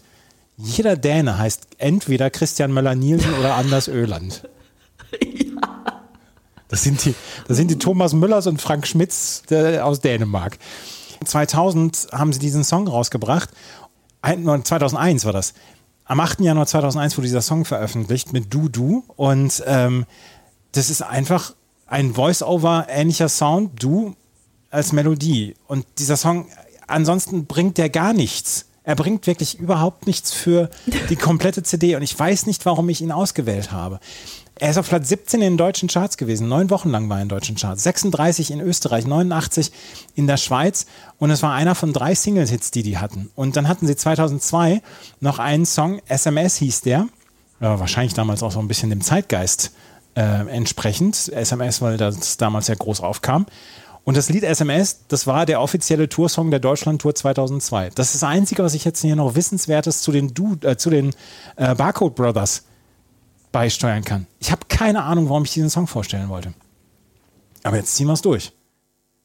Wissen Hörerinnen und Hörer unter 25 noch, was SMS sind? Ja. ja, Barcode Brothers, nee, ja, ich, man kannte ihn dann doch vom Hören, oder? Wie ging's dir? Also, Ja. Der ist einem schon mal begegnet. Ja, der ist einem schon mal begegnet, aber man hat nicht gegrüßt damals. Nee, das ist richtig. Ja. Die Barcode Brothers mit Du Du. Das ist der letzte Song, den wir auf dieser CD vorstellen. Nellefer mit Gib mir 100% von dir im Jiggy Joint Radio Mix werden wir nicht mehr vorstellen. Auch nicht Spooks, Things I've Seen oder Spike mit Never Gonna Give You Up. Ist übrigens nicht keine Rick Astley Coverversion, wie ich am Anfang noch gedacht habe, als ich mir die CD angeguckt habe. Ist ein anderer Song. Und ähm, damit beschließen wir die CD 1. Und äh, Jenny hat schon gesagt, äh, zu zwei Songs wird sie ein bisschen mehr erzählen. Den einen Song, den haben wir jetzt schon gehabt mit ähm, den äh, No Angels und Daylight. Es wird auch auf der CD 2 noch einen Song geben, wo sich äh, Jenny dann auch ein bisschen mehr Zeit nimmt. Aber da kommen wir jetzt gleich drauf. Hier bei die bravourösen 90er. Schatz, ich bin neu verliebt. Was? Da drüben. Das ist er. Aber das ist ein Auto. Ja, eben. Mit ihm habe ich alles richtig gemacht. Wunschauto einfach kaufen, verkaufen oder leasen. Bei Autoscout24. Alles richtig gemacht. CD2, der Bravo Hits 32, fängt mit Gigi D'Agostino. Und mit dem hast du schon häufiger zu tun gehabt in, dieser, in diesem Podcast. Ja, und es reicht dann auch. Also hier hat er sich jemanden zur Seite genommen, Albertino. Äh, Und der Song heißt super, aber so richtig super ist er nicht, wenn man den mal anklickt bei YouTube. Ähm, Ja, können wir, glaube ich, drüber gehen. Titel 2 ist ein altbekannter, äh, auch ein, ja, eine Koryphäe dieses Podcasts, DJ Bobo, zusammen mit Irene Cara und What a Feeling. Das klingt exakt wie der Originaltitel. Es ist eine sehr, sehr schamlose Coverversion. Es ist fast kaum etwas geändert. Du hast halt nur im Kopf, dass DJ Bobo seinen, seinen, seinen Tanz aufführt. Exakt so, ja. Naja, gut, sei ihm gegönnt. Titel 3 ist auch eine Bekannte von uns, also aus den letzten zwei Jahren immerhin, Janette mit Will You Be There? Will You Be There? Janette Biedermann nämlich, die hatten wir auch schon. Wir kommen wohl nicht drum herum, Titel 4 jetzt anzuspielen. Also, wenn wir den nicht eingespielt hätten, dann hätten die Leute dann aber auch gemeckert. Ein Arschloch zu sein, es ist geil.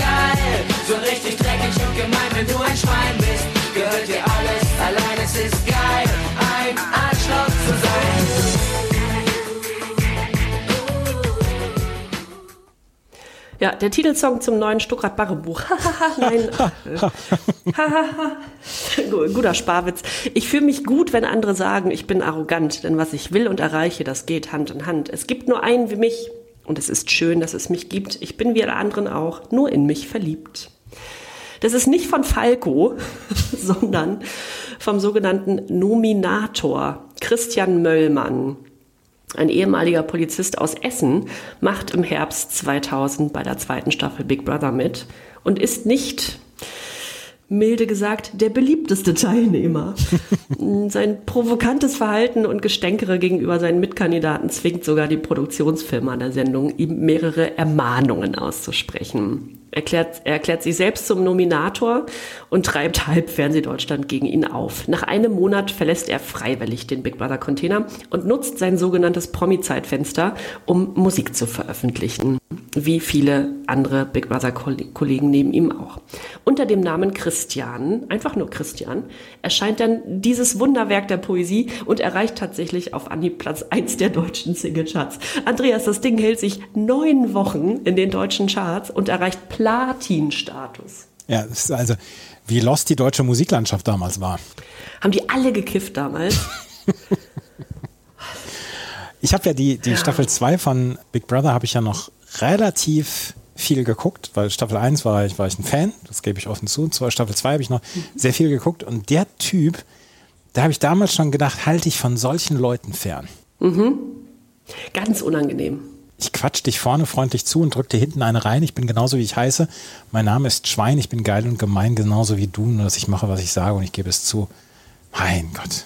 Ja, also der hat das Image, der hat diesen, dieses Image geritten, bis es nicht mehr ging. Ne? Ja. Und ja, also da hätte man ja eigentlich sagen können, okay, du hattest jetzt einen relativ großen Erfolg mit diesem, mit diesem Lied eben. Äh, dann ist das Album auch einigermaßen gut gechartet. Äh, dann ging es mit der Musik aber bergab. Und dann hätte man sagen können, Christian, bis hierhin und nicht weiter, das war's jetzt, wir brauchen den Na Nominator nicht. Aber dann gibt's halt RTL 2. Und dann haben die den äh, eingekauft für eine Fernsehsendung namens Robot Wars, die er 2001 und 2002 moderiert hat. Und dann war er 2004 noch Co-Moderator bei Big Brother in der fünften Staffel, an der Seite von Olli P. und Ruth Moschner immerhin. Und bis 2009 hatte Christian Möllmann dann immer noch mal Kommentar- und Sidekick-Auftritte bei Big Brother. Also der, den hat man immer noch mal ja, als so Co-Kommentator oder so oder als jemand, der vielleicht in einer Sondersendung dann noch mal über die einzelnen KandidatInnen spricht und so, hat, den noch mal, hat man den immer mal wieder eingeladen. Und ich frage mich, wieso? Das Pferd ist sowas von tot geritten worden. Ja.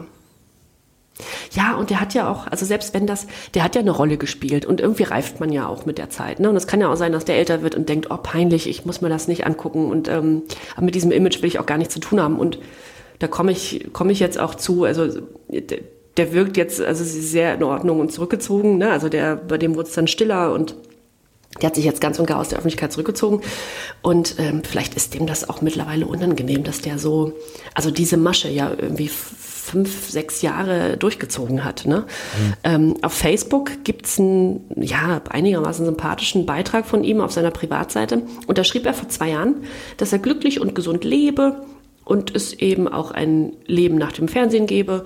Und äh, da schreibt er weiter, mein letzter Auftritt hatte 62 Zuschauer. also war dann auch irgendwann klar, dass er mit der Musik nicht mehr weitermachen kann.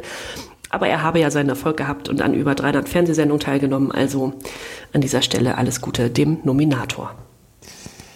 Christian, es ist geil, ein Arschloch zu sein. Der nächste Song ist auch von einem Bewohner von, von Big Brother damals. Ich habe erst gedacht, fälschlicherweise gedacht, das wäre aus Hintergittern von Frauenknast, aber nein. Es ist ein anderer, der damals für sehr viel Aufsehen gesorgt hat und heute eine erstaunliche Karriere hingelegt hat. Das ist dieser Künstler hier. Ich geh nicht ohne dich, ich lass dich nie im Stich. Ich geh nicht ohne dich, du bist in mir. Ich geh nicht ohne dich, ich brauche dich für mich. Ich geh nicht ohne dich. Das ist Walter, um äh, genau zu sein, um seinen, seinen vollen Namen jetzt auszusprechen, Dr. Walter Unterweger. Der ist damals ins Big Brother Haus eingezogen, er war Österreicher. Die Älteren werden sich erinnern, er hatte dieses kleine Ziegenbärtchen ähm, unter dem Mund und ähm, hat damals Ebru den Kopf verdreht und die war total verknallt in ihn. Und er ist, als, nach, als er ausgezogen ist, hat er diese Single veröffentlicht. Ich gehe nicht ohne dich, halt wegen Ebru damals. Und er wollte sich sein Medizinstudium damit finanzieren, mit dieser Big Brother-Teilnahme. Das hat dann ja auch geklappt. Er ist jetzt, und da könntest du vielleicht nochmal recherchieren, er ist jetzt Assistenzarzt irgendwo in Berlin, in einem Klinikum. Wie war der Nachname? Unterweger. ähm, Vega. Walter Unterweger hat 2001 ist er dann gecastet worden für ähm, Marienhof und hat dort bis 2003 die Rolle des Radiomoderators Michi Derflinger gespielt. Er ist Österreicher. Und danach trat er dann nicht mehr öffentlich in Erscheinung. Er ist in 2006 ist er promoviert in Graz und arbeitet jetzt wohl in einem Berliner Krankenhaus. Und außerdem ist er Autor und Verleger und er betreibt in Berlin den Wimmelbuch Verlag. Vielleicht kennt die, der ein oder die andere den Wimmelbuch Verlag mit diesen Wimmelbüchern von Ali Mitgutsch, was dann damals Ende der 60er zum ersten Mal aufgekommen ist. Und dieser Wimmelbuch Verlag, da ist er wohl der, ja, der Verleger im Moment. Und das finde ich eine ganz, ganz erstaunliche Karriere. Oh, wirklich. Das, ja, toll. Richtig gut. Ich kann mich an den aber auch gar nicht mehr erinnern aus dem Big Brother Haus. An Ebro schon. Aber das ist ja schön. Ja. Walter, ich gehe nicht ohne dich, war auf Platz 3 in den deutschen Charts, hat eine goldene Schallplatte äh, bekommen. Äh, elf Wochen hat sich in den deutschen Charts gehalten. Auf Platz 8 in Österreich, auf Platz 11 in der Schweiz. Er hatte noch einen zweiten, äh, eine zweite Single-Veröffentlichung mit Nie wieder hier. War auf Platz 31 in Deutschland, auf Platz 47 in Österreich. Walter, ich gehe nicht ohne dich. Und Walter hat es komplett geschafft außerhalb ähm, dieses kompletten Big Brother-Universums und äh, ist Arzt und Verleger vom Wimmelbuch Verlag. Also das, das sind so zwei Dinge, wo ich sage, Chapeau, Herr Unterweger, Herr Doktor Unterweger. Und ähm, ich möchte einmal sagen, es ist geil, ein Arschloch zu sein und dieser Song, Ich gehe nicht ohne dich, sind furchtbar schlecht gealtert, sind aber nicht in meinen schlecht gealterten Songs später. Ja, dazu sage ich noch nichts, aber ähm, die, die Fülle an Songs, die man äh, noch hätte dafür auswählen können, ist groß. Ja, ähm, wäre Ja. auch zum Beispiel dabei gewesen von Sven Schumacher, Hey Little Girl, das ist nämlich eine Coverversion von Icehouse aus dem, von einem Song von 1982, hat sich, ist auch kein Deut anders als die 82er Version. Ähm, Ortiga mit Idum Barada ist auf der 7 und auf der 8 ist äh, Natalie mit Fight to Win und auf der 9 haben wir T7. T7 ist das Überbleibsel damals von Mr. President und die hatte wahrscheinlich Angst, nicht wiedererkannt zu werden. Deswegen hat sie ihren Song, ihre Single damals Hey Mr. President genannt. Exakt so muss es gewesen sein. Ja. Ja? Und auf der 10 haben wir Puffendorf mit Rhythm and Sex. Und auf der 11 haben wir wieder einen Song, den du vorstellen möchtest. ja, und wir haben noch nicht so richtig die Fäuste in den Himmel geworfen heute und dafür ist es jetzt an der Zeit.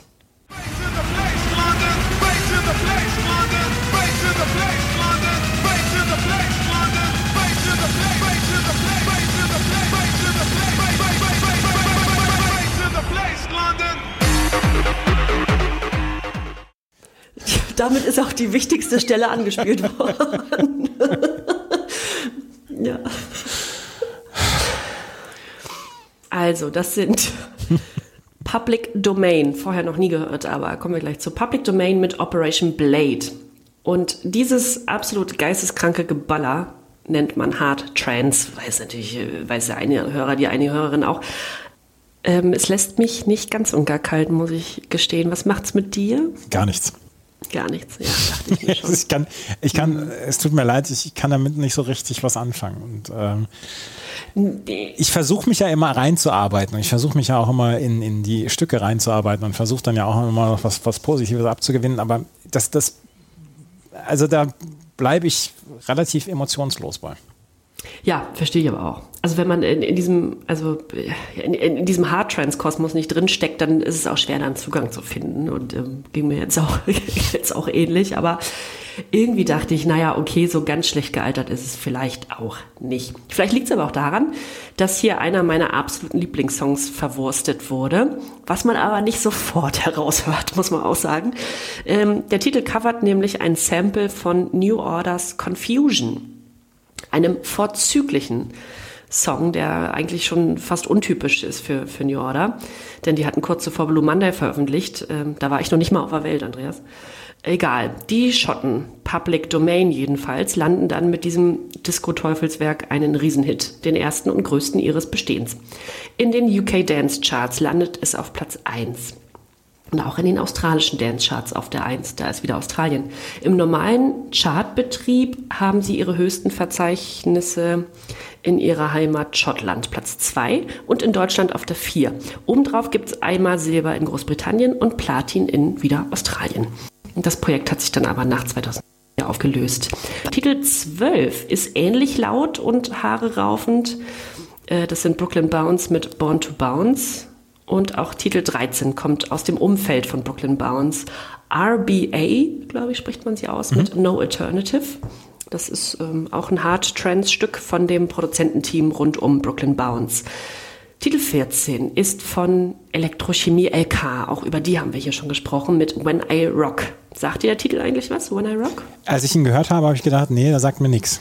Ja, ging mir auch so, ja. Ja, dann haben wir auf 15 und 16 jeweils noch zwei ja, Trance angehauchte Stücke. Einmal Cosmic Gate mit Exploration of Space und Fragma featuring Maria mit Every Time You Need Me mit der Sängerin Maria Rubia. Und ähm, ich hoffe ja ein bisschen, dass das dein Guilty Pleasure ist. so, wir mal schauen. Den nächsten Titel spielen wir wieder an, weil der ja auch sowas wie ein Klassiker der 2000er ist. Big water also needs a little water. Entrails pressed to the floor. Clouds. Silicone, silicone. Clouds. Silicone suction the unwanted curves. Clouds exposed by cultists. Kaltes, klares Wasser. Malaria versus Chicks on Speed mit kaltes, klares Wasser. Und auf YouTube schreibt jemand, finde ich sehr passend unter dieses Video, Mann waren das Zeiten, da waren wir jung und haben im Dunkeln gestrahlt. Sehr schön. Ja, ich, ich, ich mochte diesen Song eigentlich ganz gerne, weil der, der war so, so anders. Ja. Ja, äh, war anders. Also es waren, man konnte nicht so richtig zuordnen, was ist das jetzt? Also weil so richtig tanzbar und im Club konnte man sich den jetzt gar nicht so vorstellen, es sei denn, es gab noch mal einen Remix davon. Aber sonst war das eher so, was ist das eigentlich? Also und wer sind eigentlich Malaria? Und dazu kommen wir jetzt. Also Chicks on Speed featuring Malaria. Die Chicks on Speed sind ein Künstlerkollektiv aus München, das ja international aufgestellt ist. Um es jetzt mal kurz zusammenzufassen, und die widmen sich der Mus neben der Musik vor allem der Performance Art und der visuellen Kunst. Ähm, Melissa Logan und Alex Murray Leslie lernen während ihrer Zeit an der Münchner Akademie der Künste den DJ Upstart kennen. 2000 folgten mehrere Singles. Das Kollektiv brachte zwei Alben im selben Jahr heraus und auf dem offiziellen Chicks on Speed Debütalbum ist auch dieser Titel hier, Kaltes, klares Wasser. Es erreicht Platz 16 in Deutschland und bleibt ihre erfolgreichste Veröffentlichung bis heute. Fun Fact, sie hatten tatsächlich nie wieder einen Charted in Deutschland, dafür aber noch drei in Großbritannien, den letzten aber dann auch schon 2004. Für diesen Titel hier, Kaltes, klares Wasser, haben sie sich am Original bedient. Und zwar bei den New Wave-Weibern von Malaria. Äh, die haben ihnen zu ja, neuem Erfolg verholfen. Malaria war eine Berliner Band, die von 1981 bis 1993 Musik gemacht hat. Irgendwas zwischen New Wave, Avantgarde und Dark Wave. Sagt dir Malaria noch was? Nur ganz weit hinten irgendwo. Die waren auch, die hatten nie einen Erfolg, die hatten nie einen Charted. Die sind eher so im Fahrwasser von ähm, ja, Nina Hagen zum Beispiel ähm, mit, mit aufgetaucht. Die, die, das sind drei weibliche Mitglieder gewesen. Und die spielten sogar mal mit Nina Hagen im legendären Studio 54 in New York und im Mud Club. Sie waren auch ähm, schon mit den vorhin genannten New Order auf Tour und mit äh, Susie and the Banshees und so weiter. Also die waren so richtig, richtig anerkannt in der ja, ja englisch, also britisch geprägten New Wave-Szene. Und es waren eben drei Weiber aus Berlin. Wahre Legenden. Und bis heute eigentlich noch Vorbild für viele reine weibliche Bands und Künstlerinnen, wie eben auch den Chicks on Speed. Und die machten den Titel Kaltes, klares Wasser nach 20 Jahren nochmal zu einem kleinen Charterfolg. Ich wusste, ich wusste nicht so viel von Malaria. Das finde ich total schön, dass es quasi nochmal aufgenommen wurde, dieses Projekt. Ich habe jetzt nochmal nachgeguckt, mir sind Chicks on Speed, die waren ja in München relativ populär, populär so im Underground, ähm, Ende der 90er. Ich habe jetzt nochmal gerade nachgeguckt, die äh, Seppi Bar, die gab es halt nicht mehr. Das war damals so eine ähm, nicht offizielle Bar, die damals gegründet worden ist. Und ähm, ich ähm, habe jetzt noch gar nicht, gar nicht gesehen in der, in der Baracke an der Kunstakademie, ja, ähm, dass, da, ähm, dass da diese Partys gefeiert worden sind von den Chicks on Speed. Ja, das kennst du noch. Ja, oder kennst du? Ja. Nee, kenne ich nicht. Also ich kenne die Kunstakademie. Und äh, Ja. dann muss ich mal gucken, äh, wo das war dann direkt. Ja, ich finde ja auch äh, die, deren erste Kassette, ne? Wann war das? 2000? Nee, 1997 äh, ihre erste Kassette namens Analog Internet veröffentlicht. Ja. Ne? Also für die Zeit ja auch schon wahnsinnig witzig. Ja. Kaltes, klares Wasser, einer der Songs, die ich eigentlich sehr gerne mag hier auf dieser Platte. Absolut. Mhm. Ja, Kein Guilty Pleasure. ja, Jenny. überhaupt nicht. Nee, ähm, können wir, das können wir auch schon vorwegnehmen. Ja. Ich bin sehr, ich bin trotzdem gespannt, was, äh, was deins ist. Aber gut. Äh, Der nächste Titel, da gehen wir ein bisschen drüber. Titel Nummer 18 ist Storm mit Storm Animal, was ich einen fürchterlichen Titel, Titelnamen finde. Mhm. Und Titel 19 gehört nochmal dir, ne? Sturmtier, das ist aus Robert Glatzel, könnte. Sturmtier, ja. Wollen wir nicht mehr drüber sprechen. Auf der 19 haben wir einen Song, das, das ist ja auch privat, rein privat. Oh Jetzt habe ich es erst. Moment, ich war gerade. oh Gott, können wir das bitte. Es ist ein paar Tage nach dem Derby. Ja, ja, ja. ja. Das ist, äh, wir lassen das Private außen vor. Ja? Ja. Wir gehen zum Titel Nummer 19 und ähm, den verbinde ich wirklich mit meiner Studentenzeit.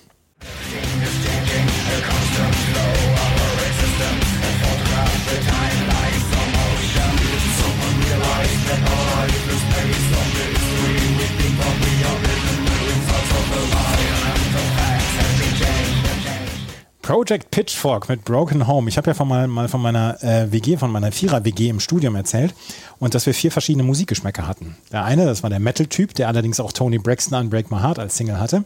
Dann die ähm, eine, ähm, die nur Radiomusik gehört hat. Die dritte, die so EBM und Darkwave und Elektro und so weiter gehört hat. Und die hat Project Pitchfork damals sehr gerne gehört. Und das war so dieser, dieser Tanzstil, drei Schritte nach vorne treiben, drei Schritte wieder zurück. Zu diesem Zeitpunkt waren sie allerdings schon so ein bisschen ja, eine Rockband geworden.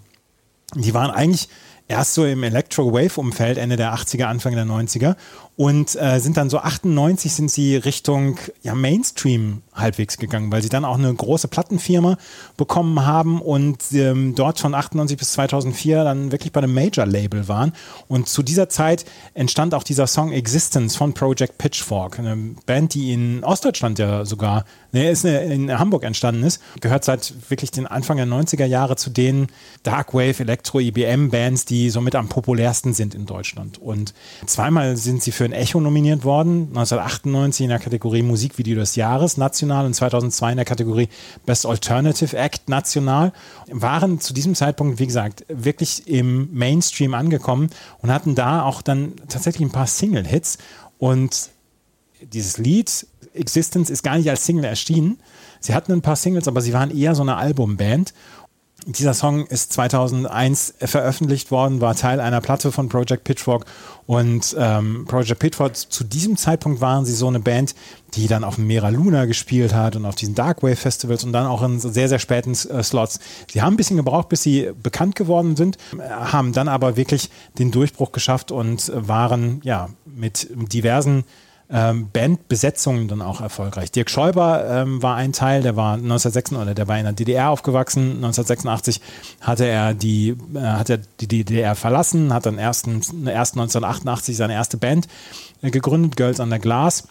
Äh, Dann die Band Demoniac Puppets bis 1989 ähm, fortgeführt und dort haben sich dann die Mitglieder von Project Pitchfork dann so kennengelernt und dann haben sie weiter Musik gemacht. Und dieser Song Project Pitchfork Existence, der ist halt so ein bisschen in meinem, in meinem Gehirn stecken geblieben, weil er mich an meine WG erinnert. Gute Zeiten damals, die zwei Jahre, in denen ich in einer WG gewohnt habe.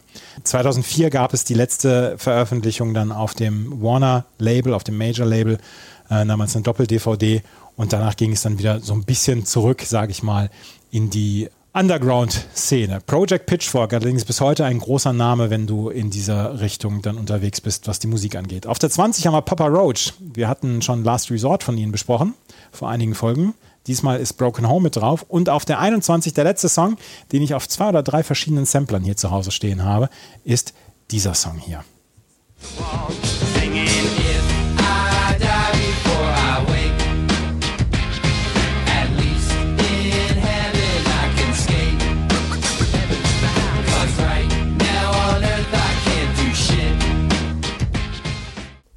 Heaven is a Halfpipe. Was sagte die 14-jährige Jenny zu diesem Song? Äh, war nicht so meins. Nee? Haben, haben die Jungs gehört, die ich cool fand, aber ich habe es nicht gehört. Mhm.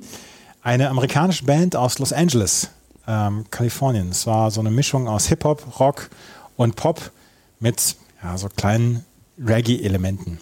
Ähm, eigentlich sollte sich die Band Stash nennen, aber äh, der Name OPM ist dann geblieben und ähm, John E. Necro ist der Frontmann und sollte eigentlich äh, Open People Minds heißen. Other People's Money, Open People's Minds, aber OPM, wenn du das ähm, schnell aussprichst, kommst du halt dann auch auf Opium. Und äh, er hat das, er hat das in einem Interview, hat er das mit marijuanaradio.com hat er das äh, ähm, gesagt, dass das ja wohl mit Opium beziehungsweise Open People's Minds dann verbunden werden sollte. Ähm, die Originalmitglieder waren John E. Necro, der Bandgründer, Matthew Mascary und Geoff Turney. Gary Dean und Etienne Frank äh, kamen noch dazu und hat sich, wie gesagt, 2000, 2001 gegründet und Ende der 90er gegründet und ihr Debütalbum war Menace to Sobriety. Menace to Society war, glaube ich, ein Film, ne? Damals ein Hip-Hop-Film. Ja. Und Genau, äh, das ja. war eine Anlehnung daran mit Menace to Sobriety. Und auf dieser war Heaven is a Halfpipe. Und das war ein Riesenhit. Auf Platz 18 in den Billboard-Charts in den USA, auf Platz äh, in den Top 40 äh, Großbritannien, äh, Nummer 4 in den UK Singles Charts. Und ähm, jetzt gucke ich nochmal, in Deutschland war es auf Platz 20 in den Charts, auf Platz 9 in Irland, auf Platz 5 in Österreich. Also war eine richtig, richtig große äh, Nummer und 2012 wurde dieser Song dann nochmal neu aufgenommen, weil nach der Menace to Sobriety Tour haben sie sich wieder aufgelöst. Nee, Matthew Mascary ist erst aus dieser Band ausgeschieden, war halt- halt auch der Sänger mit, aber 2004 gab es dann eine neue Plattenfirma und ähm, so richtig der Erfolg wollte sich dann nicht mehr einstellen. 2004, ähm, im Juli 2006 wurde ein neues Album nochmal veröffentlicht, ist allerdings bis heute aktuell. Also die Band gibt es nach wie vor und sie ist halt leider nicht mehr so erfolgreich, aber mit Heaven is Halfpipe hatten sie einen riesen Hit. Das war's mit der Bravo Hits 32. Wie fandst du die CD? Sehr durchmischt, eigentlich ganz gut. Ähm, Also für jeden was dabei, oder? Ich äh, möchte noch dazu sagen, für alle, die vielleicht äh, diese Bravo Hits 32 nicht zu Hause haben, gibt's eine YouTube-Playlist, ne, die wir uns ja, auch zur Vorbereitung genommen haben, um die mal durchzuhören. Und da habe ich so gedacht, hm, da fehlt eigentlich, es sind genau 40 Titel. Und da hätte man ja denken können, okay, dann sind ja alle 40 Titel, die auf dieser Doppel-CD drauf sind, sind ja abgebildet. Es fehlte aber einer, das war Girls Camp, der fehlt in dieser YouTube-Playlist. Ja. Dafür gibt's aber Titel 40, ist ein Video, was sich wahrscheinlich da in diesen Verlauf reingeschlichen hat von der Person, die das alles hochgeladen hat oder diese Playlist angelegt hat. Und das ist ein Video, das heißt Basilikum richtig ernten. Da geht's um, um den Hausgebrauch von Basilikum und wie man den am besten einpflanzt. Ja, das, das stellen wir jetzt nicht mehr vor, das Video. Das ist nicht Teil Nee. der Bravo Hits 32. Aber wenn wir uns gleich wieder hören, dann werden wir mal die unserer Meinung nach gut gealterten und schlecht gealterten Songs wählen und dann natürlich auch unser Guilty Pleasure. Das alles hier bei Die bravourösen 90er. Henk, was hältst du davon, wenn wir mal ein bisschen Werbung machen für unseren fantastischen Podcast Was mit Rock und Vinyl?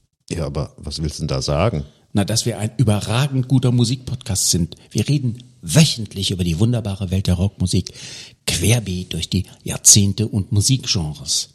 Also was meinst du, machen wir einen Spot? Ja, aber wozu? Wir sind doch so gut. Wir brauchen doch keine Werbung. Was mit Rock und Vinyl? Überall da, wo gute Podcasts zu Hause sind. Schatz, ich bin neu verliebt. Was? Da drüben. Das ist er. Aber das ist ein Auto. Ja, eben. Mit ihm habe ich alles richtig gemacht. Wunschauto einfach kaufen, verkaufen oder leasen. Bei Autoscout24. Alles richtig gemacht. Die Bravo Hits 32 im Februar 2001 entstanden. Es ist ein durchaus gemischtes Publikum, was hier angesprochen werden soll. Und es ist eine gemischte CD. Und ich bin extrem gespannt, welche Songs du als die deiner Meinung nach gut gealterten bezeichnen würdest. Das sind die, die Jenny als gut gealtert bezeichnen würde. Drake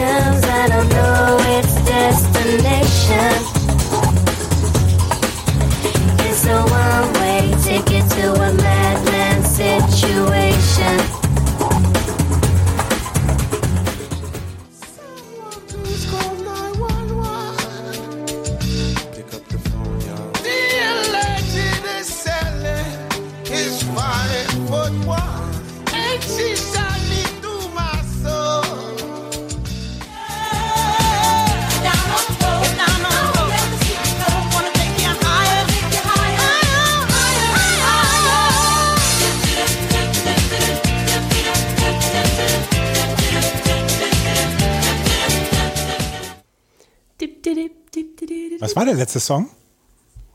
Milk and Sugar. Ah. Higher and Higher. Ja, das ist die Überraschung in der Liste. Ne? Also der einer Ja. überrascht ja gar nicht vielleicht. Sugar Babes mit Overload.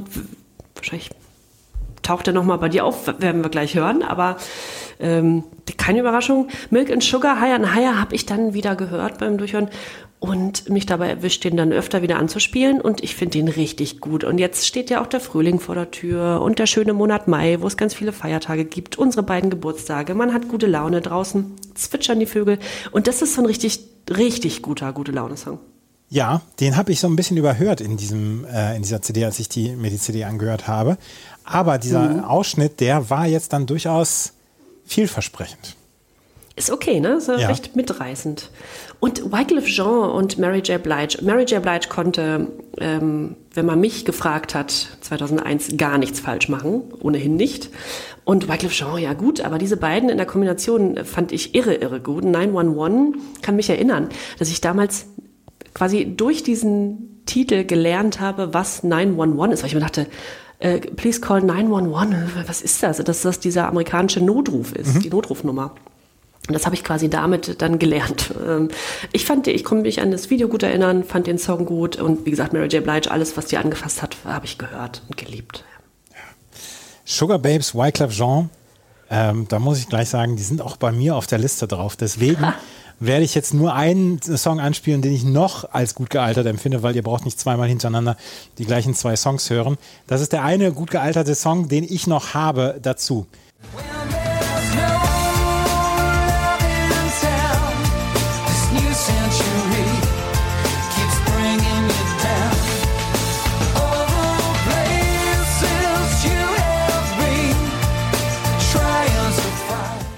Robbie Williams mit Supreme, das ist der Song, den ich noch habe als den, ähm, ja, als einen der gut gealterten Hits. Das ist dieser, dieses, dieses Video mit, wo er den Formel-1-Fahrer oder den Rennfahrer da gibt. Und ich, damals war er so ein bisschen on top of the world. Damals war er einer der größten Künstler, die wir überhaupt hatten, 2000, 2001. Und ähm, dieser Song ist zwar nur auf Platz 14 in den deutschen Charts gewesen, aber war natürlich in Ungarn und in Polen auf Nummer 1. Natürlich, wie soll es anders sein? In Großbritannien ähm, war er in den Singlecharts auf Platz 4. Aber insgesamt fand ich das damals oder finde ich bis heute, dass diese Songs von Robbie Williams eher sehr gut gealtert sind. Die altern sehr würdig, wie ich finde. Und diese Songs kann man heute noch anspielen, ohne dass man denkt, boah, ey, das ist ja eine komplett andere Zeit. Ja, das stimmt. Der war ja auch quasi Frontliner einiger unserer Ausgaben zuvor in Bravo Hits, ne? Und Ja. hier äh, hatten wir nun die No Angels, die ihn so ein bisschen in den Schatten gestellt haben und wir sind ja komplett über ihn rübergegangen, aber schön, dass er jetzt hier nochmal auftaucht. Da hat er auch verdient. Ja, finde ich auch. Finde ich auch. Robbie Williams, dann Wyclef Jean. Das Einzige, was ich immer so ein bisschen doof finde bei Wyclef Jean, ist, dass er dieses, diesen, diesen Sprechgesang darunter immer noch packt. Das hat er bei äh, den Fugees gemacht. Das hat er dann ja auch bei My Love is Your Love dann noch mitgebracht äh, von, von ähm, Whitney Houston. Und das war, ist ja ein bisschen auch sein Erkennungsbild gewesen. Und das, das kann einem vielleicht dann irgendwann so ein bisschen auf den Geist gehen. Aber das ist schon, das ist schon gut gealtert. Und wie, was du gesagt hast, Mary J. Blige kann alles machen, was sie möchte. Also wirklich alles. Die durfte sogar mit U2 One covern. Ja, richtig, als einzige. Ja. Und die Sugar Babes, die, also, also wenn für einen Song cooles gilt, dann für, dieses, für diesen Song. Ne? Ja, der ist, ultra cool. Der ist so, der ist lässiger, als wir jemals sein werden. Ja, ich Oder möchte, waren. einmal, ich möchte einmal nur für fünf Sekunden so lässig sein wie dieser Song. So sieht's aus. Ja. Ich, Wir sind deutlich lässiger als die Songs, die unserer Meinung nach schlecht gealtert sind. Das sind meine Songs, die ich meine schlecht gealtert sind. Hey,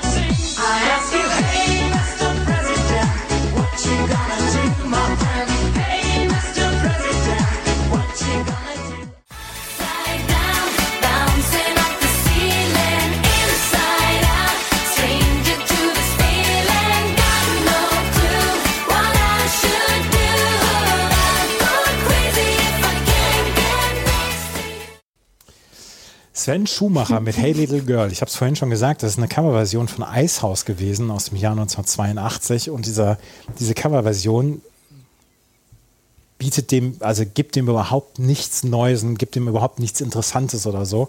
Und ähm, wenn du eine Version von diesem Song hören willst, dann hörst du die von 82. Wir werden auf der Bravo jetzt 35 nochmal eine Coverversion zu exakt diesem gleichen Song hören. Es, es, ich weiß gar nicht, was sie sich im Jahr 2001 gedacht haben, diesen Song mehrfach zu covern. Hm, schräg. Keine Ahnung. Dann habe ich äh, die 18s mit Upside Down. Das Thema war nun wirklich durch zu diesem Zeitpunkt. Die 18s hatten sie ja damals äh, nur gegründet eigentlich, weil sie ABBA-Songs auf eine dance-taugliche Art und Weise covern wollten. Das war durch. Und T7 äh, nach ihrem Split mit Mr. President, die einen Song aufnimmt, der Hey Mr. President heißt, damit sie wiedererkannt wird. Das ist jetzt meine Annahme. Der hat es auch nicht so richtig gut erwischt. Ja, ähm, interessante Auswahl, aber äh, bin ich absolut bei dir. Also bei T7 vor allem, denn das kann ich auch schon verraten, der ist auch unter meinen drei schlecht gealterten Songs bei. Ja, ähm, Christian und Walter habe ich jetzt nicht mit reingenommen, weil das ist, das ist so ein bisschen selbsterklärend, deswegen habe ich zwei andere Songs noch genommen. Aber du hast nicht nur T7, du hast noch, äh, noch, noch mal diese beiden Songs zusätzlich.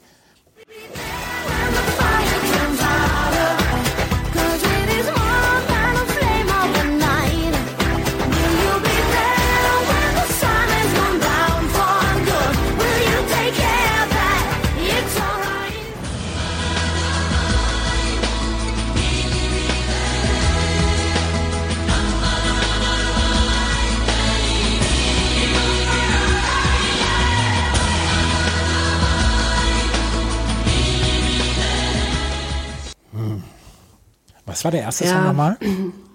Janet Biedermann war das mit Genau. Will You Be There und ja.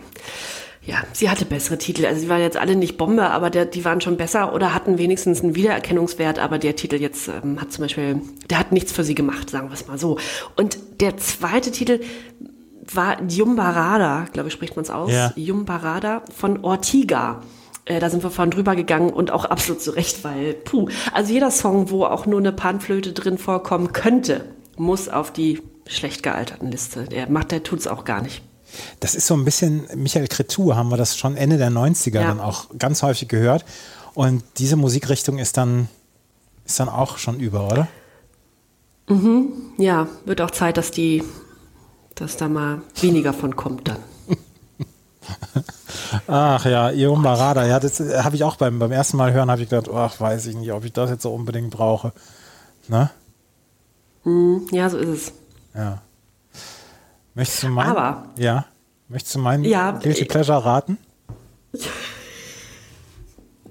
Ich, ich muss ja, ich muss die ganze, ich muss es schon unterdrücken die ganze Zeit, weil du meinst nie, nie erraten wirst. Mm, Ich sag, ich wollte eigentlich, äh, dass du Sven Schumacher nimmst, aber den hast du ja schon unter einen schlecht Nee, nee. gealterten. Nein, nein, also nein, nein, nein, bin ich ratlos. Bin ganz und gar ratlos, weiß ich nicht.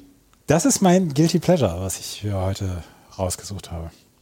Won't believe the things I've seen far beyond your wildest dreams. I've seen chaos and order reign supreme. I've seen the beauty of the universe, so peaceful and serene. In seconds turn to violence. Der Song hat mich komplett gepackt, als ich den jetzt gehört habe wieder. Und Du gemeines, gemeines Ding, du. Du Möchtest- wirst mich in zwei Minuten so richtig doof dastehen lassen, weil Spooks ist doch kein Guilty Pleasure. Das ist ein veritabler, geiler Song. ist, für mich ist er, ist er ein Guilty Pleasure, weil es ist eigentlich überhaupt nicht meine Musik. Aber das ist, das ist ein Riesensong. Der ist total gut. Der ist total gut. Der wäre auch fast in der gut gealtert Liste gelandet. Ja. Weil er, äh, ja, der ist nicht guilty genug für ein Guilty Pleasure. Aber gut, wenn das, es war ja nicht Spooks, war ja dann vielleicht auch eher so meine Musikrichtung. Wenn das für Ja. dich jetzt, ähm, ne, gar nicht so deins war, dann Das war eine. Rap-Gruppe aus Philadelphia mit den Rappern Booker T, Hypno, Vengeance und Water Water und die haben dann eine Sängerin gesucht. Ming Jia kam dann 1995 zu Spooks. Sie wurden mit den Fujis verglichen und das hört man halt hier auch raus oder auch mit den Roots. Sie, sie sind dann Ende der 90er sind sie unter Vertrag genommen worden und das, ihre erste Single, das ist dieses hier, Things I've Seen war eine Auftragsarbeit für einen Thriller von äh, das Regiedebüt damals von Lawrence Fishburne. Äh, mit aller Härte hieß der, die deutsche Titel dieser, dieses Songs. Und Things I've Seen. Und ist in Frankreich auf Platz 4 gegangen, in, die, in Österreich in Top 10. Und danach kam, wurde dann auch die USA aufmerksam, aber so richtig großer Hit wurde es nicht. Aber ich habe den drei oder viermal jetzt gehört und habe die ganze Zeit, habe ich gedacht, ah, da, da sehe ich mich dann auch schon auf der Tanzfläche. Und ich glaube, dass ich auch ziemlich gut dazu tanzen kann. Ja, das ist eine gute Einschätzung, eine realistische Einschätzung. mhm, Glaube ich aber auch. Ja, der zwei Meter Ich habe dich noch nie große, tanzen sehen, aber ja, der zwei Meter große, mehr als 100 Kilo schwere Typ, der so Spooks dann tanzen kann. Ja. ja, Ist ich, ich werde gleich im Boden versinken vor Scham. Ach so. Welches ist denn dein Guilty Pleasure? Warte, warte, warte, warte. Dein, dein Guilty Pleasure sind die Baha Men. Das, das ist die Guilty Pleasure von Jenny.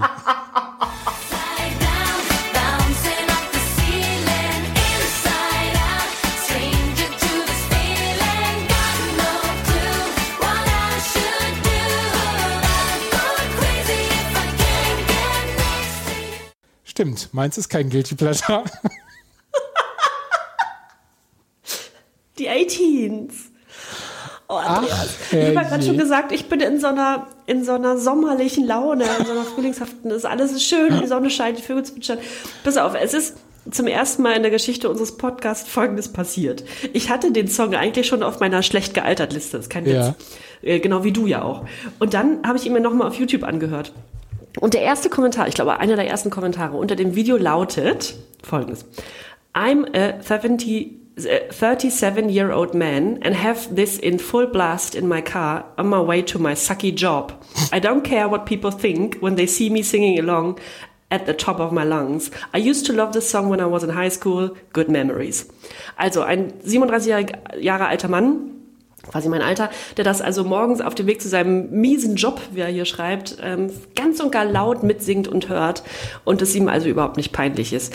Und ich fühle das total. Da habe ich mir gedacht, okay, dann muss ich den, muss ich den noch mal ganz hören. Und dann habe ich mitgesungen und fand ihn richtig okay. Mhm. Fand ihn richtig okay. Ja, also wie gesagt, mit, mit, mit Spooks ich, bin ich jetzt komplett vorne dabei. Da will keiner mehr sagen, Andreas, das ist ein Guilty Pleasure. Toll, und bei mir steht für immer, ich habe den 18-Stempel drauf. Ach, herrlich, herrlich, herrlich, herrlich. Das, das hat mir jetzt aber Spaß gemacht, dein Guilty Pleasure. Mann, Mann, Mann. Weil es ist wirklich guilty. Ja, komplett. Ja. Das war, das war die Bravo Hits 32. Wir enden eigentlich immer, indem wir auf die nächste CD gucken, die wir ähm, vorstellen wollen. Und die Bravo Hits 33, die wird dann in vier Wochen kommen. In zwei Wochen wird ein Sampler drankommen, den wir zu diesem Zeitpunkt noch nicht verraten möchten. Aber freut euch, das ist jetzt ein super Sampler, den wir dort rausgesucht haben für da, für in zwei Wochen. Und äh, wir werden auch dann wieder unsere sechs, äh, sechs Titel vorstellen jeweils und dann werden wir auch, ne, weiß, weiß nicht noch nicht, ob wir die gut gealterten und schlecht gealterten finden oder ob wir uns noch andere Kategorien dann suchen. Aber wir werden sie finden. Wir werden sie suchen und wir werden sie finden. Und dann werden wir in zwei Wochen einen neuen Sampler vorstellen, hier bei Die Bravourösen 90er. Was ihr überall hören könnt, wo es Podcasts gibt und natürlich auch bei Mein Musikpodcast. Haben wir noch was? Nee, wir haben nichts mehr. Ich freue mich auf die nächste Ausgabe. Das wird ja auch für uns dann eine große Überraschung nochmal. Das wird es auf jeden Fall. Wir hören uns in zwei Wochen wieder. Alle 14 Tage mittwochs neu und folgt unbedingt. Hier kommt Bravo, unserem Instagram-Account. Bis dahin. Tschüss. Tschüss. Schatz, ich bin neu verliebt. Was? Drüben. Das ist er. Aber das ist ein Auto. Ja, eben. Mit ihm habe ich alles richtig gemacht. Wunschauto einfach kaufen, verkaufen oder leasen. Bei Autoscout24. Alles richtig gemacht. Wie baut man eine harmonische Beziehung zu seinem Hund auf? Puh, gar nicht so leicht. Und deshalb frage ich nach, wie es anderen Hundeeltern gelingt, beziehungsweise wie die daran arbeiten. Bei Iswas Dog reden wir dann drüber. Alle 14 Tage neu mit mir, Malte Asmus und unserer Expertin für eine harmonische Mensch-Hund-Beziehung, Melanie Lippisch. Ist was, Dog? Mit Malte Asmus. Überall, wo es Podcasts gibt.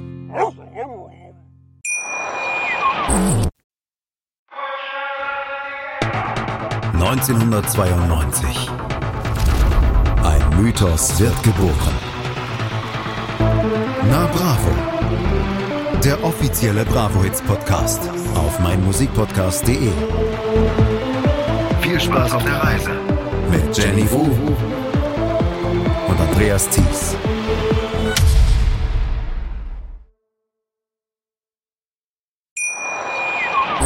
Schatz, ich bin neu verliebt. Was? Da drüben. Das ist er. Aber das ist ein Auto. Ja, eben. Mit ihm habe ich alles richtig gemacht. Wunschauto einfach kaufen, verkaufen oder leasen. Bei Autoscout24. Alles richtig gemacht.